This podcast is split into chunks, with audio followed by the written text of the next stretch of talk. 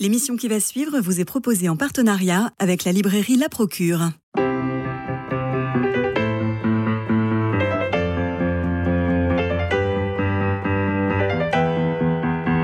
Culture Club, une émission de Radio Notre-Dame en codiffusion avec RCF. Christophe Maury. Parallèlement à une carrière d'enseignant, il est agrégé de lettres. Laurent Binet est un auteur qui compte. Prix Goncourt du premier roman, prix des lecteurs du livre de poche, prix du roman FNAC et prix Interallié, grand prix du roman de l'Académie française. Beaucoup de récompenses, c'est-à-dire qu'il fait mouche presque à tous les coups. Il aime le tennis, il aime le rock'n'roll. Il a d'ailleurs euh, signé le dictionnaire amoureux du tennis chez Plomb. Et là, bonjour Laurent Binet, en cette rentrée littéraire, vous publiez chez Grasset Perspective, Perspective avec un S, euh, plus ou moins, euh, un roman épistolaire qui se passe à Florence en 1557. Le peintre Ponte d'Ormeau est retrouvé mort au pied des fresques qu'il exécutait depuis 11 ans dans le plus grand secret derrière des palissades de bois. Ça sent le polar, mais d'abord, pourquoi vous intéressez et à cette époque et à Florence? Bonjour. Euh, ben, disons que l'intérêt pour euh, la, Renaissance était né au moment de mon précédent livre, Civilisation. Euh, la période est si riche que j'ai voulu y rester. C'est la première fois que je ne change pas d'époque d'un livre à l'autre. Ben, la Renaissance, quand même, c'est, en fait, c'est la, comme vous savez, la base du monde moderne. Il s'est passé, tellement de choses à, l'échelle mondiale que c'en est vertigineux. Des choses dont, dont, j'avais pas vraiment euh, conscience. Alors on connaît hein, les grandes découvertes, etc., etc. Mais euh, je me suis rendu compte en travaillant sur civilisation que c'était la naissance du capitalisme. Mhm. Bon, la naissance du capitalisme, moi ça m'intéresse, l'économie, la politique. Euh, et il se trouve que bon bah où est né le capitalisme exactement? Sinon à Florence. Florence, c'est la, ville des banquiers, la ville de, de l'industrie textile. C'est là qu'est né le capitalisme. Bon, c'est l'un des l'une des, raisons pour lesquelles j'ai voulu situer mon, roman à, Florence, mais aussi il se trouve que euh, moi je suis un, alors je suis un, en termes de, peinture et d'histoire de l'art, je suis un converti tardif. Euh, jusqu'à 30 ans, j'étais pas allé beaucoup au musée, mais comme tous les convertis tardifs, je suis devenu un forcené et donc j'ai développé un amour pour les musées et pour la peinture, et spécialement la peinture de la Renaissance. Et donc, euh, et ben à partir de là, je me suis dit qu'un roman policier à Florence avec une histoire de peintre qui se fait assassiner pourrait, euh, pourrait, euh, pourrait me combler. Alors, Myrna Elou a été absolument emballée et nous allons vous écouter. Tout à fait. Donc, pour moi, cette enquête historique pardon, sous forme de roman épistolaire était très réussie. Et cette lecture, pour moi, ça a été comme jouer une partie de Cluedo. Oui. Donc, on reprend. On a le peintre Pontormo, donc lui, c'est un des plus grands représentants euh, des débuts du maniérisme italien. Il a été élève d'Andrea del Sarto et de Léonard de Vinci. Il est retrouvé assassiné dans la chapelle avec les ciseaux. Donc là, vous suivez. Hmm. Ça commence comme ça. Alors, le duc Cosimo, qui se rêve euh, roi en réalité, hein, confie à son fidèle conseiller Vasari, lèche-botte sur les bords quand même, le soin de retrouver le coupable au plus vite. Donc on a des ciseaux, un marteau, un pan de fresque remaquillé. Ça pourrait être un suicide. Les indices sont, minces. La sœur, la, sœur, euh, la sœur écrit à sa, en disant bah, c'était un suicide. C'est sûrement un suicide, voilà. Bon, alors Vasari, il a de la ressource et euh, l'investigation s'étend bientôt jusqu'à Rome, jusqu'à la cour de France. Alors Laurent Binet, euh, quand on lit ce, roman, on a beaucoup de plaisir. Est-ce que vous, pour l'écrire, vous êtes amusé? Parce que j'ai le sentiment que ça a été vraiment le cas. Oui, oui, je me suis, euh, disons, je me suis beaucoup amusé. Vous avez raison de parler de Cluedo, c'est-à-dire le, roman policier est un jeu, c'est une énigme que bah, l'auteur propose. Je vous cite. Faites donc, la liste des euh, faites donc la liste des personnes sans en écarter aucune qui aurait pu ou voulu tuer Jacopo, ou bien encore mieux, les deux ensemble. Si je vous ai bien suivi, nous avons l'ouvrier Marco Moro, dont je ne peux rien vous dire car je ne le connais pas. L'apprenti Battista Naldini, que je connais pour l'avoir employé comme professeur de dessin aux innocents et qui ne m'a jamais causé le moindre tracas, notre ami Bronzino, aussi invraisemblable que paraît cette supposition, forçons-nous à la considérer, la duchesse ne protestait pas. Il s'agit là d'un exercice de l'esprit, rien de plus. Et la femme mystérieuse qui est venue chez Jacopo en son absence, d'après Battista. Rajoutons même le duc pour que vous ne puissiez pas me reprocher d'être incomplet. En vérité, tous ceux qui étaient alors à Florence auraient pu commettre ce crime, n'est-ce pas? Mais un seul y a trouvé un intérêt assez puissant pour mettre son projet à exécution. De quelle nature était cet intérêt? C'est ce que nous devons découvrir. Et là, on est en plein Cluedo. Oui, parce que le, le, le, le qui, en fait, pour trouver le qui, il faut trouver la, la, la, la question essentielle, c'est toujours la question du mobile. Eh oui. Pour trouver le qui, il faut trouver le pourquoi. Le quoi. Ouais. Alors, dans le roman, on a 170 lettres. Euh, 176. 176. pardon. Important parce que c'est une de plus que les liaisons dangereuses. Ah, super. Effectivement, hein, on, on- on- on sent beaucoup ce- cette référence. euh, oui. euh, Acheur de l'os de la sous-jacente. clos. Euh, exactement. Alors, je, je parlais des lettres pour, pour dire que, effectivement, le titre avec ce S entre parenthèses, je suppose que, ça, que c'est aussi lié au fait qu'on a plusieurs points de vue grâce Absolument, au genre oui. Et notamment un point de vue qui est quand même, euh, euh, qui est quand même assez incroyable de se dire qu'on on lit la voix euh, de Michel-Ange. Alors, Michel-Ange n'a beaucoup de sa correspondance, il, il écrivait énormément, qui nous est arrivé. Est-ce que vous, vous avez choisi délibérément de l'ignorer ou est-ce qu'au contraire, vous avez voulu Ah vous non. imprégner de sa voix? Ah bah bien sûr que non, bien sûr. Là, j'en ai mangé des, des lettres de Michel-Ange. On a des centaines et des centaines de lettres de Michel-Ange. Et c'est vrai que bah, à partir du moment, si, si je vais chercher un personnage historique, euh, je veux que mon personnage ressemble au personnage réel. Donc Bien là, sûr, vous en donc là- donc, exactement. Donc là, c'était non, mais non seulement je m'en suis imprégné, mais en fait, les, les- les lettres de Michel-Ange dans mon roman sont truffées de citations de, de, de- De de vraies la lettres. voix. Voilà, c'est ça, Ah, pour avoir la véritable voix de Michel-Ange. À charge pour moi d'essayer de, de, de- voilà, de, de, de- qui- qui- de- de gommer la couture Mm. entre ses propres paroles et celles que je Mm. lui, celles que je lui ai attribuées. Alors, est-ce que euh, le peintre a- aurait été assassiné pour avoir peint des nus? C'est une question. Ah, Alors, Parce que là, on est en plein changement. Ouais, et ouais. vous parlez du Concile de Trente deux fois. Et il est mentionné deux fois dans votre roman. Euh, et il y a un, un grand changement qui s'opère à ce moment-là, Oui.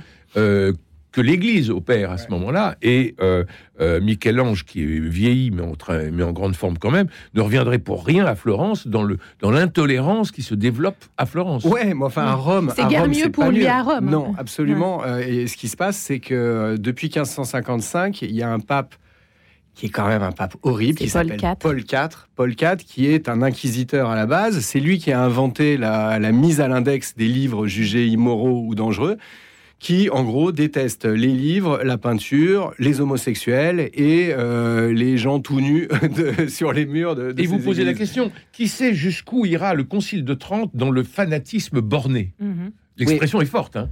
Mais C'est-à-dire, oui, là, enfin bon, c'est. Mais, mais je vous suis. hein. C'est la crispation, la crispation née de, de, bon, de Martin Luther et de l'essor du protestantisme. Oui. Là, le- et, et c'est très intéressant. C'est c'est donc un moment, c'est- pour Michel-Ange, c'est très difficile parce que Paul IV veut détruire sa chapelle Sixtine. Oui, d'ailleurs, lui, il trouve le compromis, c'est-à-dire qu'il accepte qu'on remaquille, qu'on rhabille les nus de la chapelle Sixtine pour la sauver. Ouais, alors il accepte, bon, c'est-à-dire il n'a pas eu Il tellement pas choix, le choix. mais- malheureux. ouais. Mais c'est vrai que bon, c'est une histoire tragicomique parce que c'est son ami Daniele da Volterra, un autre peintre très respectable, qui a été chargé de rajouter des espèces de petites serviettes, de voilettes sur le, pour cacher les, les sexes. Et le pauvre est passé à la postérité sous le nom de, de Il Brayeton, qu'on traduit en général par le, le caleçonneur. Alors ça, c'est rigolo, mais l'ambiance est quand même très, très, très tendu. tendue et très anxiogène pour les artistes pour ces raisons-là, pour des raisons de, de esthético-idéologiques, et aussi parce que la majorité de ces articles, de ces artistes, Michel-Ange, Pontormo, Bronzino, étaient homosexuels, et que ce qui a été très très bien toléré, euh, et notamment à Florence par les Médicis, et qui est très bien toléré euh, par euh, Cosimo, bon, devient quand même problématique parce que Cosimo veut plaire au pape pour, vous l'avez dit Eh tout oui. à l'heure, pour avoir le titre de, de roi. Il est duc, il voudrait être roi, finalement il sera grand-duc. Il n'arrivera jamais, être, à être roi. Mais euh, le, le- oui, enfin, c'est- fascinant de voir le, le- bah là, enfin, j'en profite puisque euh, je suis à Radio Notre-Dame, le- les courants euh, que, que- qui ont traversé l'Église, c'est-à-dire la différence entre un pape comme Paul IV et un pape comme Jules II, Jules II qui avait commandé la, la- la chapelle Sixtine. Enfin, c'est bon, c'est des Un grand écart. et le, le- le- à l'époque de, de, de, quand- de Paul IV, il y, a, il y a le courant en fait des réformistes de l'intérieur, Réginald Paul. Euh, des, des- bon, c'est, et, et donc ça, c'est des choses que j'ignorais totalement. Bon, j'avais une vision un petit peu monolithique de, de l'Église. Et, c'est, et, là, en 1557, bon, c'est quand même un moment euh, très très tendu et euh, où, il y a un retour de bah, une forme de puritanisme pour employer un mot anachronique. Hein. Mais euh, c'est bon, c'est pas la joie en un mot. Quoi. Non, mais Laurent Binet, vous disiez en, début d'émission que vous, vous, êtes passionné pour euh, la Renaissance avec l'écriture de civilisation et maintenant de, perspective, parce qu'il s'est passé énormément de choses. C'est en effet, et même dans l'Église, c'est-à-dire que le Moyen Âge a duré mille ans. Hein, de, 14, de 492 à 1492. Et, et ensuite, on a l'impression bon, déjà que c'est assez monolithique, que, l'Occident sommeille. Bon, on, pourrait y revenir. Et, ensuite, mes amis médiévistes hurleraient. Oui, oui, oui. C'est pour ça il faudra un peu d'accord avec vous. Il faudra faire. enfin, vu, nous nuancerons. Nous nuancerons. Oui, vu, vu, de la Renaissance, on, peut dire oui, ça. Bah et au moment, et au moment de la, Renaissance. de la Renaissance, une explosion dans tous les sens, tous les architecturale, philosophique, scientifique, géographique, enfin, euh, commerciale et religieuse. Ouais, ouais. Mm, mm. Et là, on sent très bien que dans notre livre Perspective que vous publiez chez Grasset, Laurent Binet, on sent très bien que euh, ça coince et, ça, et ce que vit le peintre, ce que vivent les peintres, euh, ils, sont, ils sont un peu les éponges de leur, euh, de leur société. C'est-à-dire que, oui, oui, d'abord, moi, ce qui, ce qui était intéressant pour moi à partir du moment où je fais d'un peintre un assassin, c'est que euh, les suspects pouvaient se trouver dans toutes les couches de la population, puisque euh, les peintres euh, socialement étaient à la charnière en fait de, la société. Leurs commanditaires étaient les ducs, les princes, les rois, et ils avaient à leurs ordres des ouvriers qui travaillaient dans leurs ateliers. Euh, et, euh, euh, les commandes, les sujets étaient toujours religieux. Donc au niveau idéologique, politique, social, la mort d'un peintre concernait toutes les couches de la société. Donc ça, c'était fascinant. Et, donc oui, en plus, c'est bon. Michel-Ange, par exemple, était un croyant fervent, mais attiré par cette espèce de réformisme de l'intérieur, le, de, de Juan Valdés, par exemple. Mmh. Euh, par, son ami Vittoria Colonna. Enfin, c'est bon, vous savez, c'est les, en France, il y avait les, les, évangélistes, je ne veux pas dire de bêtises, Marguerite de, Navarre. Euh, et donc, en fait, euh, bon, oui, c'était très, très tendu. c'était très, très tendu à Rome. On a même Botticelli qui, en suivant Savonarole, a brûlé certaines de ses œuvres. ça, c'est incroyable. Là, on se dit, c'est rageant.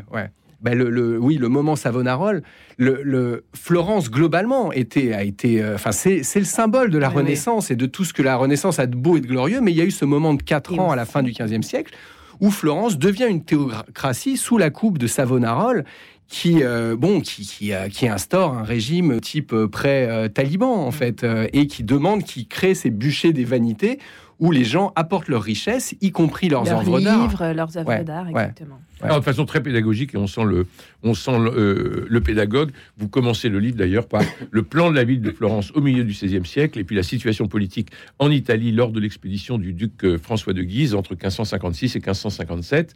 Euh, donc là, on commence vraiment comme un manuel d'histoire, et on se dit oh là là, ça va être sérieux. C'est important pour contextualiser. Et en fait, on est dans un roman épistolaire, on le, on le rappelle, et en tout cas, on va pas spoiler, loin de là, mais je ne m'attendais absolument pas à cette fin. C'est-à-dire que vous m'avez trimballé. Très bien.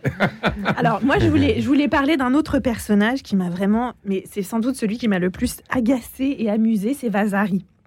Alors, il est obséquieux au possible, il est insupportable, il est menteur à souhait. Il va quand même quémander l'aide de Michel-Ange à Rome euh, pour l'aider dans son enquête. Alors, Laurent Binet, vous avez vraiment choisi de ne pas le laisser sur son piédestal de grand historien de l'art. Racontez-nous pourquoi. Non, mais moi j'ai choisi Vasari comme enquêteur parce que, d'une certaine manière, toute sa vie, il avait enquêté sur les peintres et sur leurs œuvres. Il sillonnait l'Italie. Il a écrit donc cette histoire des, des plus excellents peintres, sculpteurs et architectes. Donc, il passe pour un peu le premier historien de l'art. Et euh, il a passé toute sa vie à observer des tableaux. Et donc je me suis dit, bah, cet homme-là a des qualités d'observateur qui en ferait un bon enquêteur. Donc c'est ça qui a déterminé, je pense, le, point de départ de mon roman, de le situer à cette époque-là, précisément de la Renaissance, et pas à l'époque euh, de, Laurent le Magnifique mhm. ou de Brunelleschi, par exemple. J'avais pensé à Brunelleschi euh, au début comme enquêteur. Donc son, sa position m'intéressait. J'ai compris aussi que c'était pas seulement un peintre. Alors, peintre qui est, pas très réputé comme peintre. Moi, j'aime beaucoup ce qu'il fait, mais il est considéré comme un Mm. peintre un petit peu médiocre. En tout cas, il a en effet, vous avez raison, ce prestige d'avoir inventé l'histoire de l'art. Euh, oui, il était extrêmement euh, courtisan, mais en fait, nécessairement, tous l'étaient. Euh, même Michel-Ange, qui avait un très mauvais caractère, Pontormo, Pontormo aussi, Bronzino était très courtisan. Euh, mais euh, Michel-Ange, qui avait un très mauvais caractère, devait, euh, bon, était quand même esclave du pape. Et pouvait pas. mais Michel-Ange, de, de- plusieurs fois, il a essayé de se rebeller. Une fois, il s'est pris une, claque, hein, je crois, par Jules II.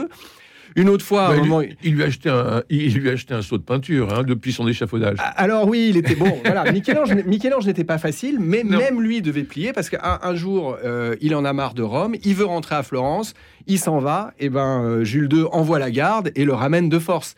Donc, euh, donc voilà, c'est bon. Et puis comme dans tous les milieux sociaux, si vous voulez, le, le- le talent ne suffit pas. Le talent ne suffit pas. Il faut aussi savoir composer, avoir une espèce de, de- de- de- de- des aptitudes mondaines en fait, des aptitudes politique, mondaines. hein. Ouais, exactement. On sent qu'il y a vraiment de Exactement. ça aussi dans le et, et Vasari, il est très bon pour ça. il Il, est est très bon pour ça. Et c'est pour ça qu'il domine d'une certaine manière la, la vie culturelle. Euh, et, mais euh, bon, oui, euh, Bronzino avait aussi un- un- une place très importante. Mais c'est c'est aussi un- ça, ça crée évidemment des rivalités, des détestations. Et euh, lui, il avait, oui, vraiment une intelligence politique. Et il saute, par exemple, Cellini. Moi, c'est Cellini, je crois, mon personnage préféré dans le livre. Cellini, qui était, qui était dans un style très différent, très matamore, vaniteux, prétentieux, mythomane, le détestait et le traitait de tous les noms. Mais c'est très intéressant de voir comment. De- de- dans, euh, Cellini, il a écrit ses mémoires. Et dans ses mémoires, il traite, euh, il traite Vasari de roquet, il appelle Giorgetta. le- enfin bon, il est très- vraiment, il est très insultant. Et Vasari, qui est plus politique, lui, dans son histoire des plus excellents peintres, il est assez sobre. Il dit Cellini était un orfèvre de grand talent. Il a fait une très belle sculpture.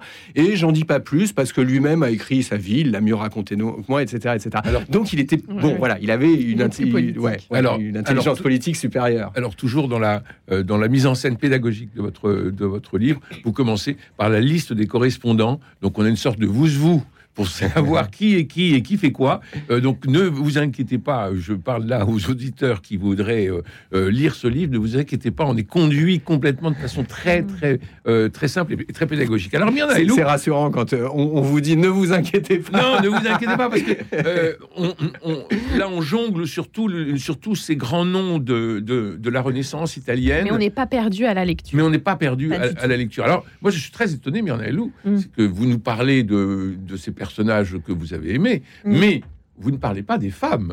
Eh ben, j'allais y venir. Voilà. Et moi, j'aimerais vous parler de Catherine de Ah bah, Médicis. évidemment, évidemment. Alors, Alors, je, je, je, je la cite. bonne âme florentine, hein. c'est-à-dire qu'elle est machiavélique. hein. Donc, je cite Laurent Binet dans Perspective. C'est Catherine de Médicis, reine de France, qui écrit à Maria de Médicis. Et elle lui dit Moi aussi, jadis, j'ai rêvé d'amour. Mais la lourde croix d'être Médicis, ajoutée à l'infortune d'être une femme, m'a tôt fait comprendre qu'il n'était pas dans les plans de notre Seigneur que sa créature goûta trop d'insouciance et de félicité. Orpheline de naissance, recueillie par ma tante trop vite rappelée à Dieu, cachée dans un couvent pendant les troubles de 1527, séquestrée dans un autre, tondue, mangeant de la viande d'âne pourrie, promise au bordel à dix ans par des factieux républicains, sauvée par mon oncle le pape Clément, élevée par votre grand-mère avec votre père qui n'était pas encore dans la position qu'il occupe aujourd'hui et dont rien ne pouvait laisser croire qu'il y accéderait, amoureuse de mon cousin Hippolyte qui fut empoisonné par son cousin Alexandre, envoyée en France comme une marchandise pour y épouser le cadet du bon roi François, aguerri déjà par une vie de fortune assombrie par le malheur, endurci par les vexations et gardant le souvenir des offenses, j'arrivais à la cour, n'ayant pas encore atteint ma 25e année, partagée entre le chagrin de l'exil et l'espérance d'un nouveau foyer. Alors elle, elle est incroyable parce qu'elle, elle n'est pas du Quel tout. destin Oui, quel destin, d'autant qu'elle n'était pas euh, du tout supposée devenir reine de France, Mais non, puisqu'elle, elle épouse le cadet. Oui. Donc, euh, elle, a, vraiment une trempe, cette femme. Je pense que déjà, elle avait ce sens politique, mais en plus, les circonstances ont fait qu'elle est arrivée euh, à cette position. Et effectivement, elle, elle serait légitime pour hériter du duché de Florence. C'est pour ça aussi qu'elle essaye de tirer les ficelles depuis la cour de France. Et elle est prête à tout, en fait. hein. Donc, euh, elle, elle écrit à, à Maria, sa nièce, mais c'est pas du tout euh, par, euh, par amour familial, on va dire. serait-elle Non. capable de commanditer le crime du peintre Euh, Point d'interrogation. Ah, Non, en tout cas, bon, vous avez très bien résumé euh, son cas, c'est-à-dire c'est une. C'est vous, c'est vous qui l'avez bien une- écrit. vous avez bien très résumé mon résumé, mais euh, c'est une femme politique, c'est ça qu'il faut comprendre, et tous ces actes sont dictés par des euh, par des intentions euh, des intentions politiques. Et l'étude de Catherine de Médicis euh, m'a fait comprendre deux choses que j'avais que j'avais pas réalisées euh, auparavant, en fait. Euh, D'une part, c'est que, euh, alors, être une femme, c'est compliqué. Mais je pensais que euh, reine, fille de prince, vous protégeait. Et en fait, non seulement ça ne vous protégeait pas, mais à partir du moment où vous étiez une marchandise, une monnaie d'échange, à partir du moment où vous avez de la valeur, alors vous êtes voué à être vendu. Et donc, en fait, C'est peut-être euh, même pire en fait. Ouais, c'est peut-être même pire. Alors, alors, enfin, disons, bon, voilà, il y a des avantages, des inconvénients, mais enfin, en tout cas, il y a quand même, voilà, il y a cet inconvénient-là que euh, on, on est, euh, euh, on est un enjeu, on est un enjeu, on est une monnaie d'échange. Donc c'est vrai là tout ce que tout ce que je lui fais dire, c'est vrai. hein, le, le- c'est-à-dire, c'est, c'est un miracle déjà qu'elle ait survécu. C'est un miracle qu'elle était reine parce qu'elle n'était pas mariée au dauphin, mais au cadet, mais le dauphin est, est mort. Ensuite, et donc voilà, ça c'est la deuxième chose dont je me suis rendu compte, c'est que malgré tout, en étant une femme, on pouvait, ça je m'en étais rendu compte déjà au moment de civilisation, on pouvait jouer un rôle politique. C'est-à-dire que les, Mm. les femmes n'étaient quand même pas, n'étaient pas absentes de, de- de la scène. La, la tante de Charles Quint a gouverné les Pays-Bas, puis sa sœur, sa femme, euh, la femme de Charles Quint régnait, gouvernait l'Espagne quand il était en campagne. Catherine de Médicis a, a régné sur la France très longtemps, puisqu'elle a eu euh, trois fils rois de France qui étaient pas des, qui étaient, qui avaient un politique bien inférieur à elle, Mm. et que donc elle a, elle a régenté quand il y avait une vacance à la mort de son, de son mari Henri II, et puis ensuite elle a continué en fait à tirer les ficelles. Euh, elle, elle a enterré ses, ses trois fils. hein. Alors évidemment que bon là, elle a, elle a perdu un peu le contrôle de la situation au moment de la Saint-Barthélemy, mais en tout cas, moi je, enfin disons, de, avec tout ce que je sais sur elle maintenant, je considère que c'est euh, une des plus grandes, c'est un des plus grands hommes d'État en fait que la, la France ait jamais eu. Merci Laurent Binet. Mais oui, mais oui, non, mais il, faut le dire, c'est-à-dire que euh, à cette époque-là, euh, la femme et le pouvoir euh, ne sont pas du tout antinomiques comme on l'aura ouais. dans les siècles euh, futurs. Mm, mm, mm. Et, et comme on le retrouve heureusement en ce moment. Mais euh, le- au moment de la Renaissance, euh, il est tout à fait euh, légitime euh, que la femme gouverne. Alors, alors oui et non, puisqu'en France, il y a eu cette histoire de loi salique. Et c'était pas pour des raisons euh, antiféministes qu'on a euh, empêché, euh, Mhm. je sais plus quelle euh, reine, c'était parce que ça risquait de, de- la France risquait de tomber dans les mains des Anglais. Donc on a sorti la. Mais il y a quand même cette règle qui fait que la, la, la- la- Contrairement à l'Angleterre, il peut pas y avoir de reine de France euh, autre que euh, reine consort, en Oui. fait, euh, femme, femme du roi. Mais des circonstances politiques exceptionnelles ont pu faire que euh, des, des, des, des- des femmes ont dirigé. Et des personnalités exceptionnelles. D'ailleurs, j'avais une Oui, question. c'est ça. hein, Catherine de Médicis, elle a, ouais, personnalité c'est ça. Elle- il y a eu beaucoup de hasard dans sa vie, mais elle avait, Ah euh, ouais. elle avait des qualités incroyables. Ouais. Dans votre travail de, de recherche, parce que j'imagine qu'il a été euh, vraiment très conséquent en amont, est-ce que vous avez trouvé des documents qui attestent de, de ce caractère euh, très politique de Catherine de Médicis, voire euh, sans scrupule en fait Bah oui, oui. Enfin, disons le, le- on sait que son parcours. Enfin, je veux dire, ce qui s'est passé pour la la Saint-Barthélemy, c'est très, c'est très intéressant. Euh, elle n'était pas anti-protestant. hein. Le, mariage de bon, euh, de voilà, la reine Margot avec le futur Henri IV, c'était pour essayer de rétablir la paix, d'apaiser les. Simplement, elle était prise entre les, factions, le- le- les, les ultra catholiques du duc de Guise, les bon. euh, à un moment, elle a voulu se débarrasser de Coligny. Bon, c'était c'était du max- C'était pas qu'elle était. C'était pas du tout une fanatique religieuse. Là, à, ce moment-là, elle a pensé qu'il fallait écarter la- l'amiral Coligny, donc le chef des, des protestants. Et euh, bon, bah, c'est ça qui a déclenché la, la Saint-Barthélemy. Donc la situation a échappé à son contrôle. Mais euh, c'est- c'est- tous ces actes étaient dictés par la, par la politique, absolument tous. Donc, euh, et puis, bon, bah oui, c'était une Florentine, et donc elle avait ce tempérament machiavélique, quoi. C'était une, une disciple de, une disciple de Machiavel. ouais. Or, dans le triste monde où nous vivons, 900 sur 1000 vivent comme des moutons, la tête penchée vers la terre, plein de folie et de mauvaises pensées, pendant qu'une poignée achète le ciel en profitant du travail des autres. Si vous observez la conduite des hommes, vous verrez que tous les plus riches et les plus puissants n'ont réussi que par la fraude ou par la force. Vous verrez qu'ils cachent ensuite la turpitude de leur conquête sous le nom de gain, légitimement ceux qu'ils ont usurpés par la tromperie et la violence. Ceux qui, par manque de prudence ou par excès de sottise, se refusent à ces méthodes, s'enlisent dans l'asservissement et l'indigence, les serviteurs fidèles restent des serviteurs et les hommes bons des miséreux. C'est toujours très actuel, ça. Mais alors, ce qui est très étonnant, c'est que ce passage n'est pas de moi. C'est euh, intégralement une citation de Machiavel qui attribue ce discours au chef des Chompis. Les Chompis, ce sont des ouvriers qui se sont révoltés en 1378. Et donc, c'est encore plus vertigineux, cette actualité. Parce que que, que moi je l'écrive et que ce soit actuel, bon bah c'est facile puisque j'écris en 2023. Mais ça, c'est Machiavel, Machiavel, oui, qui qui qui, euh, qui rapporte, qui bon, qui recrée. Euh, une révolte d'ouvriers en 1378 et oui ça aussi c'était une grande découverte c'était que au moment de cette naissance du capitalisme dont je vous parlais à Florence, et eh ben, tout de suite est né sont nées des aspirations syndicales de la part des ouvriers. On voit Laurent Binet que comme tout très bon romancier, vous êtes un faussaire. Merci.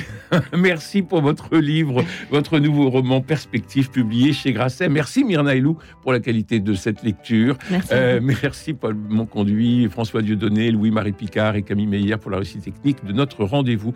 Alors demain c'est mercredi, nous irons au cinéma. Et d'ici là, je vous souhaite une bonne journée et je vous embrasse.